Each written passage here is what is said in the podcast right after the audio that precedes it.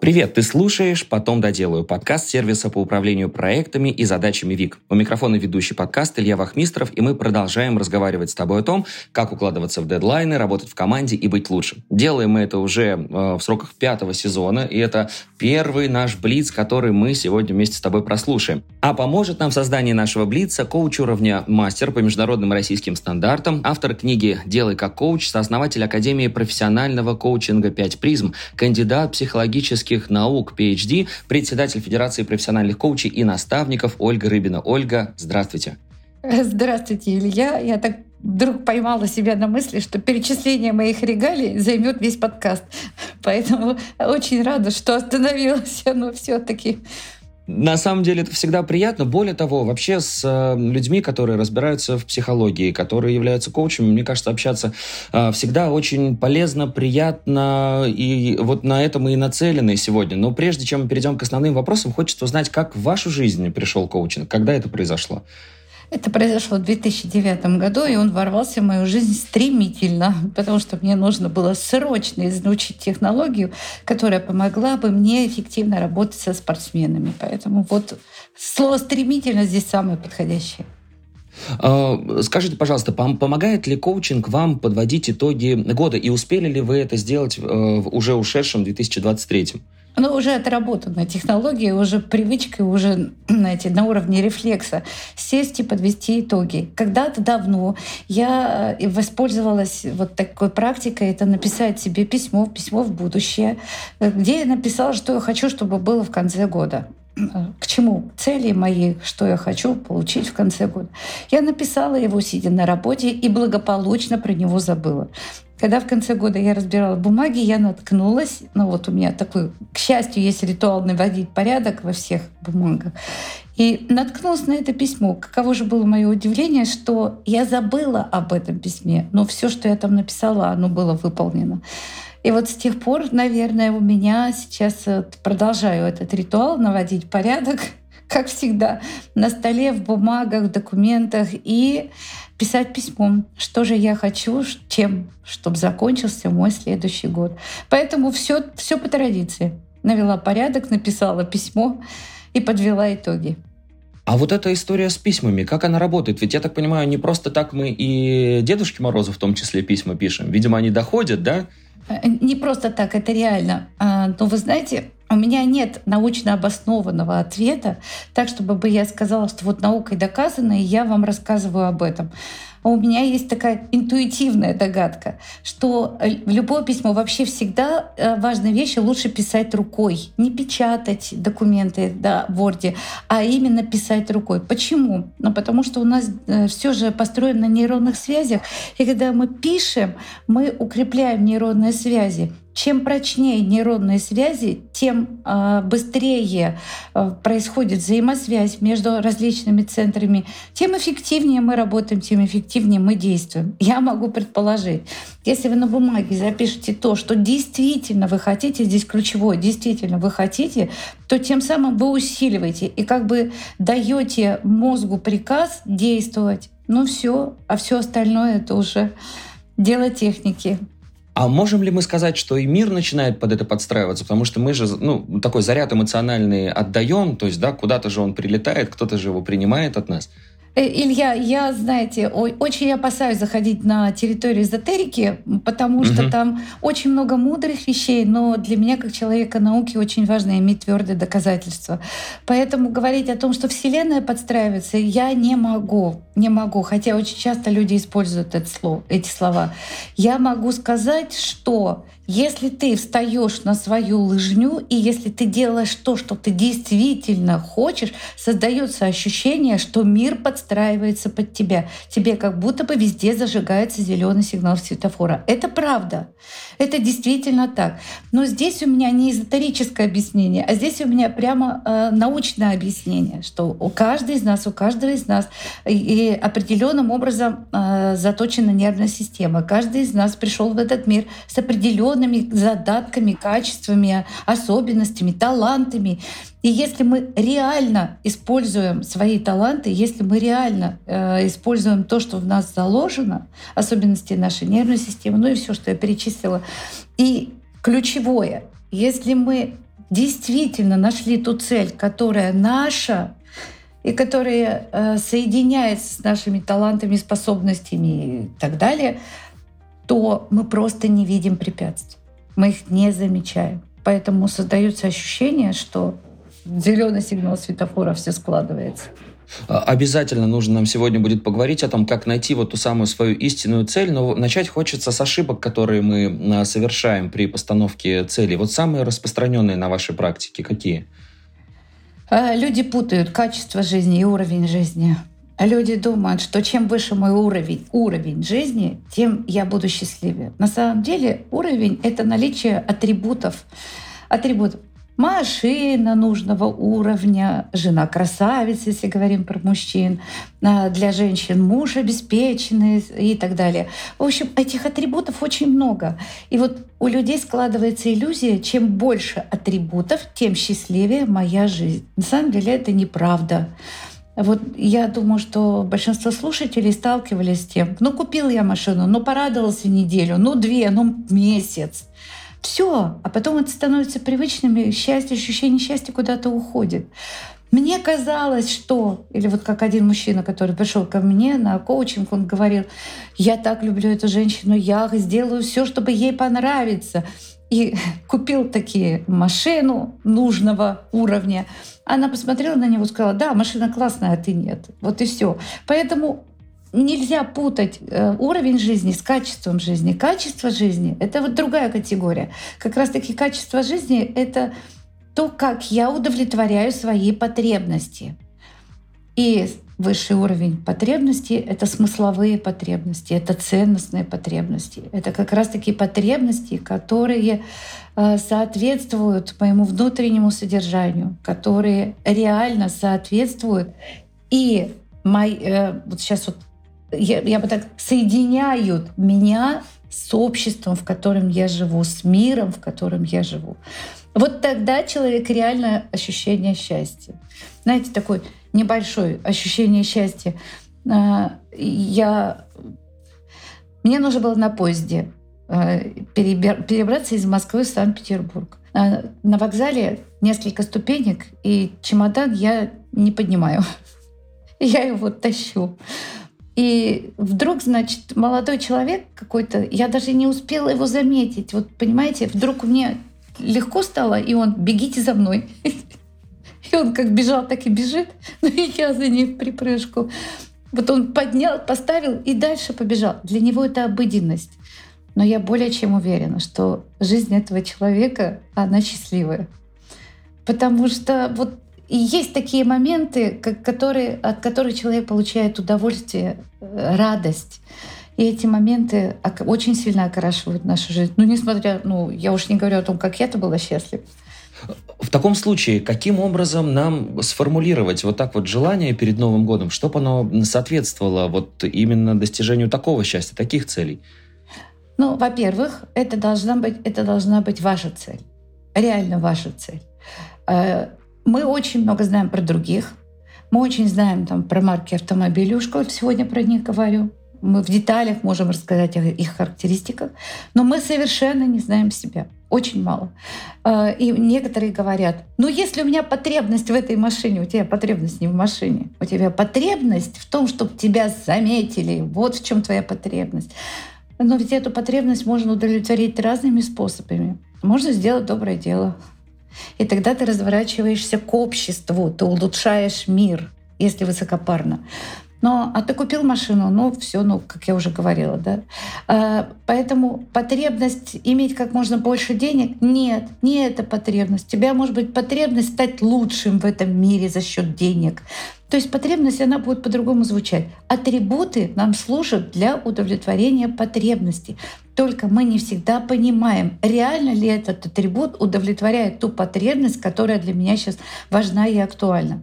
И уровни потребностей, они ведь тоже разные бывают. Бывают низшие потребности, там, покушать вкусненько, э, выпить вина приятного.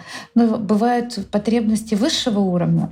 Вот большинство людей чаще сосредоточены на вот сиюминутных и игнорируют потребности высшего уровня. Саморазвитие, улучшение мира, самореализация, э, смысловые вещи, ради чего я пришел в этот мир.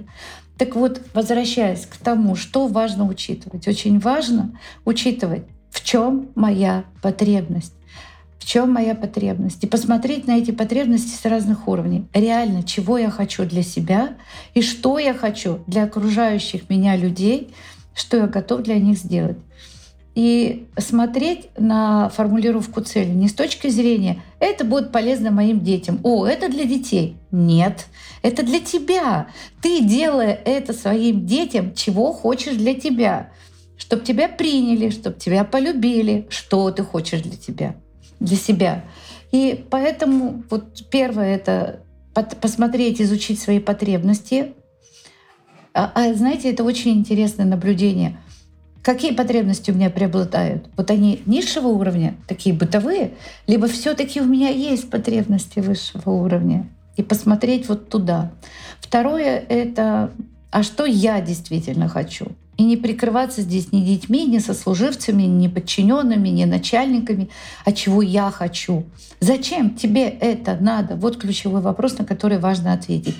Лично тебе из опыта знаю, что когда люди отвечают на этот вопрос, они очень часто скатываются. Ну как? Мне важно, чтобы мои дети были счастливы. Зачем? Зачем? Тебе зачем, чтобы твои дети были счастливы? Почему это для тебя вдруг важно становится? В общем, тяжелая работа ответить на этот вопрос. Да, работа сто процентов и, и, и тяжелая вот как раз-таки, да, чтобы найти вот ту самую истинную цель. Но вот знаете, есть ли какой-то маркер, когда мы можем понять, что вот, ну, вот этот вопрос зачем, да, или вот этот вопрос, а почему? Вот он последний, что все, вот ты добрался до этой точки, ты можешь сказать, да, вот именно это твой истинный э, мотив.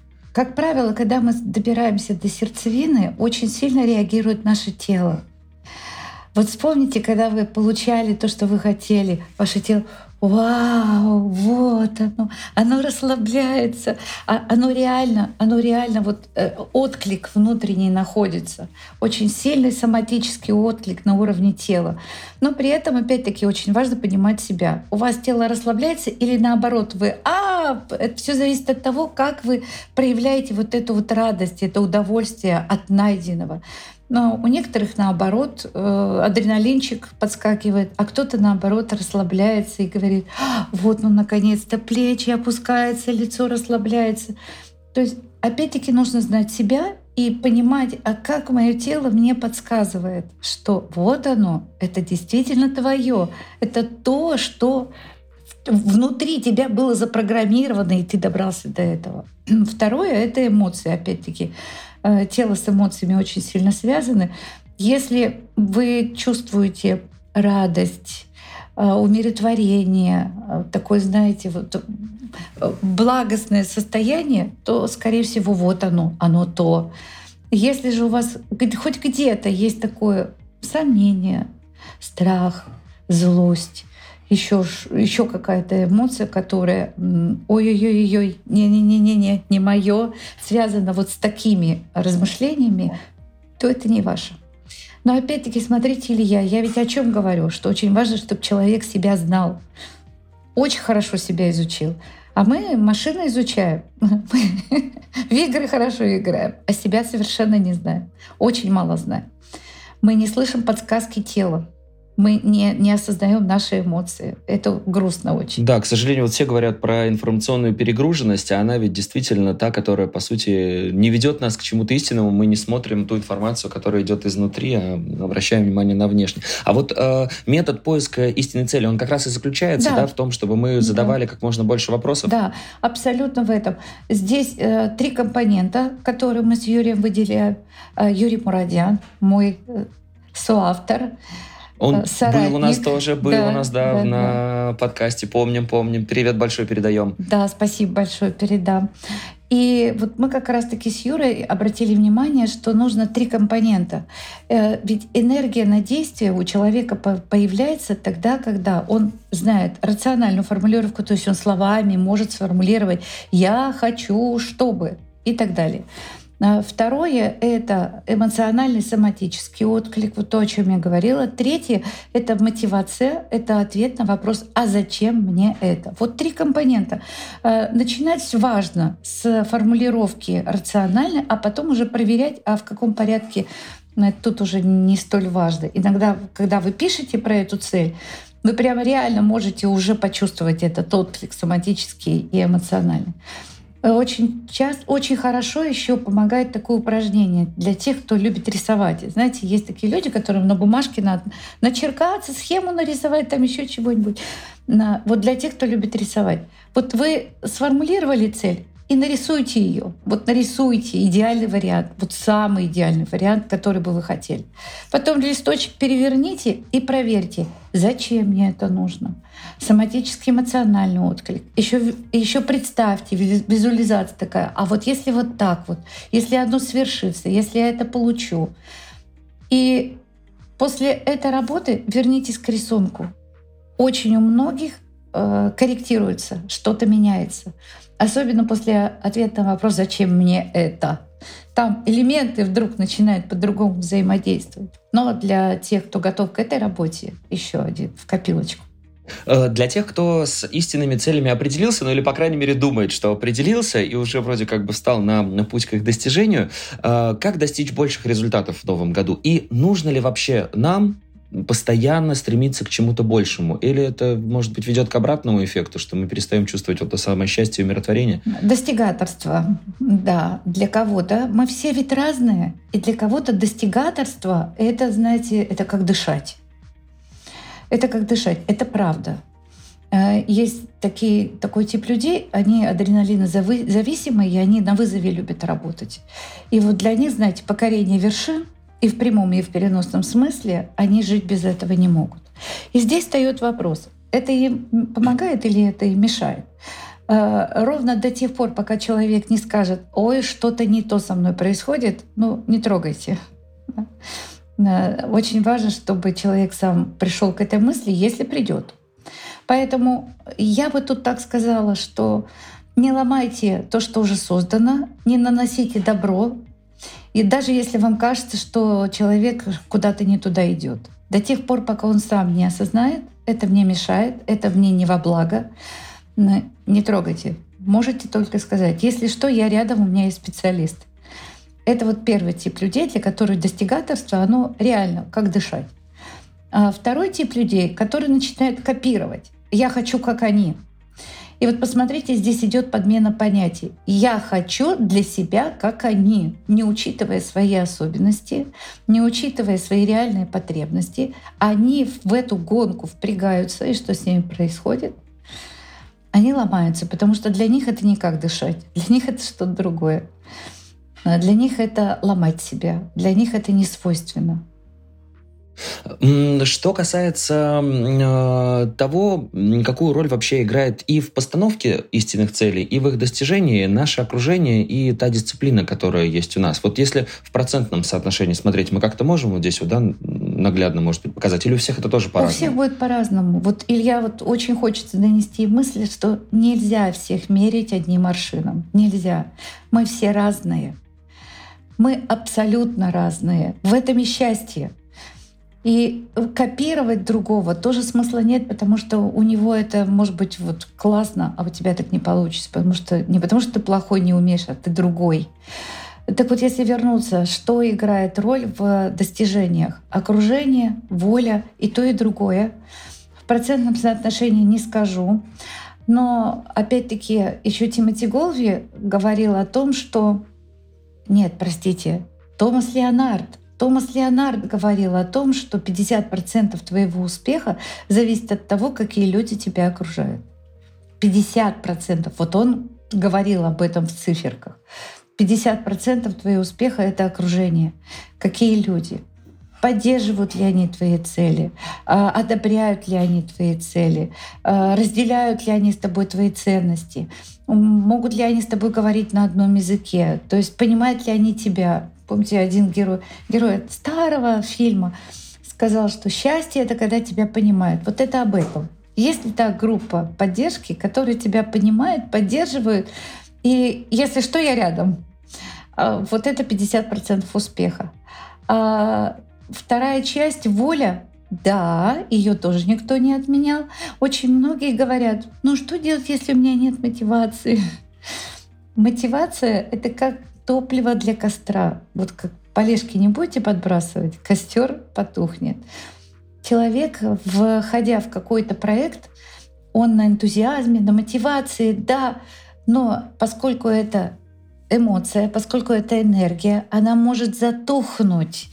И поэтому очень важно напоминать себе время от времени, ради чего я все это начал. Зачем мне это вспомнить?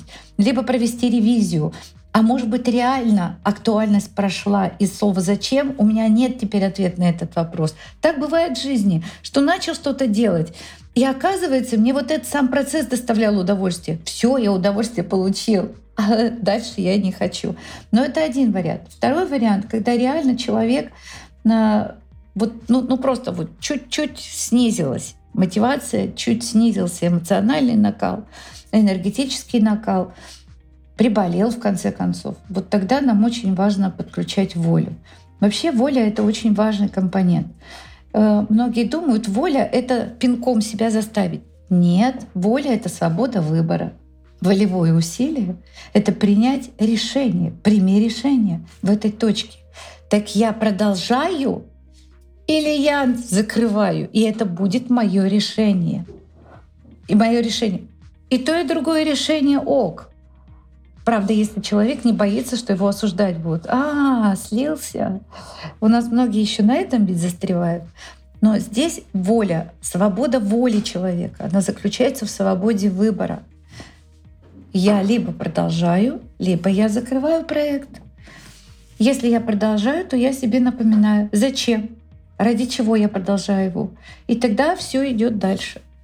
Вот э, спад той самой э, мотивации, о которой вы говорили, да, или вот этого вот огня, который разгорается в начале, может ли он быть связан с тем, что мы просто не совсем можем видеть те возможности, которые вокруг нас? Или, может быть, забываем мы про те возможности, забываем. которые да, когда-то Скор... где-то, может быть, увидели? Скорее, скорее забываем. Если мы уже вошли в этот проект, э, мы можем о них забыть, и либо мы можем э, как бы то, что мы видели, оно уже реализовано. И тогда нам нужно вот делать паузу и снова, ага, давай посмотрим на этой стадии, что, какие возможности, ради чего, зачем я это делаю.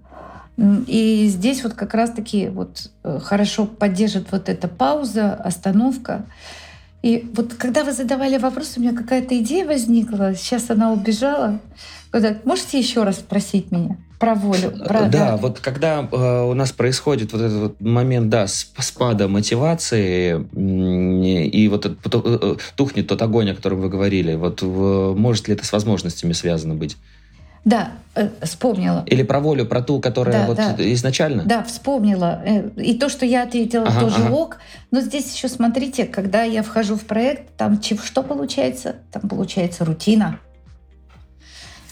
Рутина. Там же дела надо делать. Это же проект грандиозный, видение грандиозное. А для того, чтобы он был реализован, что я должен? Я должен ежедневно делать какие-то вещи, которые мы называем рутиной. И вот здесь вот многие сливаются. Я-то думал, что это. А тут, оказывается, каждый день надо. И вот опять-таки рутина съедает эту энергию. И опять-таки возвращаемся, делаем паузу, проводим ревизию. В конце концов, есть такое замечательное, как делегирование. Находим себе помощников, если это требуется. Но и напоминаем себе, зачем. И принимаем решение.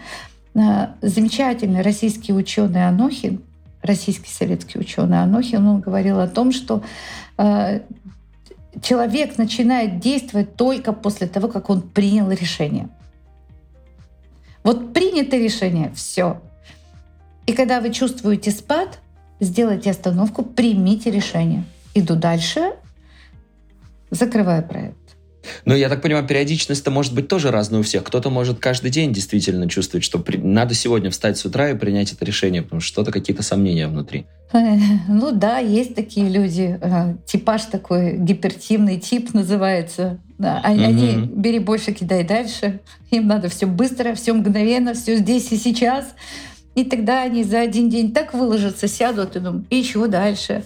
Но как раз-таки вот у этих, товарищей, у этих товарищей очень много энергии, им просто нужно себя поддерживать и, и понимать эту свою особенность. Я вот как раз таки, таким людям очень порекомендовала распределять нагрузку, потому что они относятся вот прямо сейчас, не есть, не пить, не спать, прям чтобы было. И здесь они могут потерять силы, энергию. Ну и поскольку эмоция — это энергия, на них просто не будет сил. Вот и все. А, есть ли установки, ну, может быть, из детства? Часто же говорят, что все мы родом из детства, и вот то, что заложено в нас в самом-самом начале жизни, оно очень сильную роль играет потом и в бизнесе, и в карьере, и в отношениях э, с людьми. Какие установки мешают нам развиваться? От чего нам стоит избавиться в начале этого года?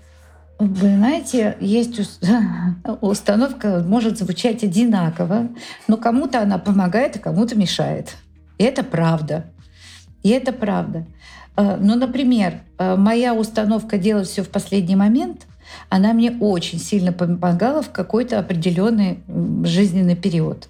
Почему? Ну, потому что когда ты делаешь в последний момент, там всплеск адреналина, и на этом адреналине сделаешь столько, сколько в нормальном состоянии тебе не под силу. Э, на определенном периоде это очень сильно помогало. А, а дальше? А что дальше? А дальше начинаешь понимать, а вот теперь мешает. И вот тогда надо работать с этой установкой. И это вам в помощь коучи и психологи. Но вот если посмотреть на такие установки, которые реально вот чаще всего, это у меня не получится. У меня не получится. В психологии это называется выученная беспомощность, когда человек думает, что у него не получится, Потому что в семье чаще всего слышим, нежели богато и нечего начинать, например, да, и тогда установочка убеждения это работает, и человек думает, что он не может зарабатывать много денег. И, или, например, в семье было, что установка, что только труд спасет человека. И вот опять-таки, ну не буду перечислять, главное, тут ключевое — что человек думает, что он не сможет, что у него не получится. На самом деле, как работать с этой установкой? Поэкспериментировать, попробовать. Попробовать. Начать что-то делать. При условии, что если эта установка вам мешает. Некоторые пользуются ей как оправданием своего бездействия, и им помогает. Да чего меня все равно не получится? Знаем, были, один раз попробовал, ничего не выходит. Ерунда все это. И это как оправдалка. И это сохраняет его самооценку, его статус-кво. И Бог с ним пусть живет с этой установкой. Ровно до тех пор, пока не поймет, что она ему мешает. Да, вот тут вот главное вовремя это понять. Вот как раз, мне кажется, такие специалисты, как Ольга, это вот как раз те люди, которые могут э, вовремя это сделать, помочь действительно подсказать, что вот, вот именно эта вот вещь, надо над ней поработать. Ольга, коучи, психологи испытывают ли выгорание? Скажите. Конечно, конечно. Более того, я скажу, что э, любые профессионалы, чья работа связана с общением с людьми, они э, испытывают рано или поздно выгорание, если не соблюдают гигиену и профилактику. В каждой профессии, особенно той, которая связана с людьми, взаимодействие, коммуникация с людьми, должно быть вот просто профилактические меры. И они должны быть точно так же вшиты, как мое умение, например, задавать вопросы. И, но очень часто специалисты это игнорируют и как вариант приходят к, э, приходят к выгоранию. Э, поэтому для того, чтобы не попасть в это очень неприятное состояние, очень неприятное состояние, э, очень важно осознавать, что первая помощь насильно нанести нельзя. Уважайте, пожалуйста, решение человека. Если он решил, решил в этом остаться, то он решил в этом остаться. Вот у нас ведь только недавно приняли закон о том, что скорая помощь может, э, э, как это правильно сказать, что не спасать, а оказывать помощь, оказывать помощь без согласия пациента, который требует, которому нужна э, срочная. А ведь до этого решение оставалось за человека. Но вот когда вы работаете с людьми, иногда вы видите, что вот установочка-то ему мешает. Но стоп, ровно до тех пор, пока он сам не примет это решение. Выгорание очень часто происходит из-за того, что специалисты начинают душой, телом, эмоциями вкладываться в то, чтобы спасти другого человека. А можно подвести к водопою, но невозможно заставить напиться. Вот чем раньше специалист это поймет, тем легче ему будет в профессии. Это не равнодушие. Нет, ни в коем случае. Это осознание своих профессиональных границ. Что у каждого человека есть право выбора. Поэтому вот тут вот такая для врачей скорой помощи, для психиатров э, и других специалистов, которые сталкиваются с острыми ситуациями, это очень такой серьезный вопрос. Да, метафора такая красивая. Спасибо вам большое за нее. Скажите, пожалуйста, удается ли вам заранее запланировать свой рабочий день? И, возможно, используете какие-то методики тайм-менеджмента, как, как у вас это происходит? Если бы я не планировала, что бы со мной было? Мне даже страшно представить, что бы со мной было. Да, конечно, у меня есть календарь, э, электронный календарь, и там заносятся все мероприятия, причем они за долго заносятся в этот календарь. Помогает мне вести мой календарь мой бизнес-ассистент. И, конечно же, вот э, мой бизнес-ассистент — это ну просто палочка-выручалочка. Э, вот благодаря своему бизнес-ассистенту Ирине я всегда понимаю, где, куда, что. Она согласует, она координирует, она помогает мне с, вот, вести этот календарь. Я не знаю, как бы я справилась без этого. А что касается work-life баланса, есть ли у вас какое-то хобби, удается ли границы выстроить между личной жизнью и работой? Знаете, я не очень э, люблю слово баланс, ибо чаще всего баланс э, подразумевает равновесие. То есть, если я там 5 часов поработал, то 5 часов я отдыхаю. Ну, или там 12 часов работаю, 12 часов отдыхаю, если сутки брать. Поэтому чаще всего баланс рассматривают вот так. Но опять-таки, мы разные. Мы разные. Для меня работа 10 часов норм. Абсолютный норм. Если в моем рабочем дне только вот однообразие, тогда я умру к концу дня. Но если в этом рабочем дне есть встречи, есть вебинары, есть работа над книгой, есть чтение литературы, и это тоже работа, то есть есть разнообразие, то для меня это абсолютно ок. Наоборот, это стимулирует меня, это адреналинчику добавляет. И я могу в конце вечера еще горы свернуть. Но просто говорю, так, все, стоп, время отдыха. Вот для, поэтому для меня совсем другой режим работы ок. И я знаю, что много людей, которые, для которых ок, вот 10 часов работаю, а потом, да, я с семьей, я там э, дел, делаю те дела, которые мне интересны за рамками работы. Кто-то, наоборот, скажет, вот, для меня 4 часа в день работа с клиентами, вот, все. После этого я трупиком на диванчике, и мне нужна перезагрузка. Мы разные. Поэтому слово баланс, честно, вот с точки зрения равновесия, не люблю. Правда, не люблю. Если у меня хобби, если у меня хобби, как такового хобби, наверное, у меня нет. Такого, что раньше было. Но, может быть, можно сказать, что вот часть ваших рабочих задач, да, что вот, может быть, как раз когда-то вот те хобби, которые были, переросли в работу?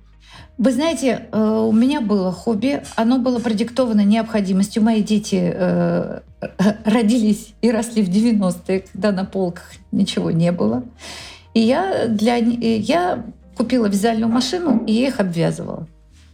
У них были пальто, куртки, ветровки, в общем, было все. но, но все было вязано. Да. Э, назвать это хобби не знаю. Может быть, это было необходимостью. Но иногда мне нравится занять свои руки. И, кстати, нейробиологи, нейрофизиологи говорят, что работа руками, она очень полезна. Ну, вообще мелкая моторика очень полезна. Не буду сейчас разговор о другом. И, и иногда мне хочется занять свои руки. Чаще всего это бывает зимой, когда нет возможности там сильно погулять, на улице побыть. Вот.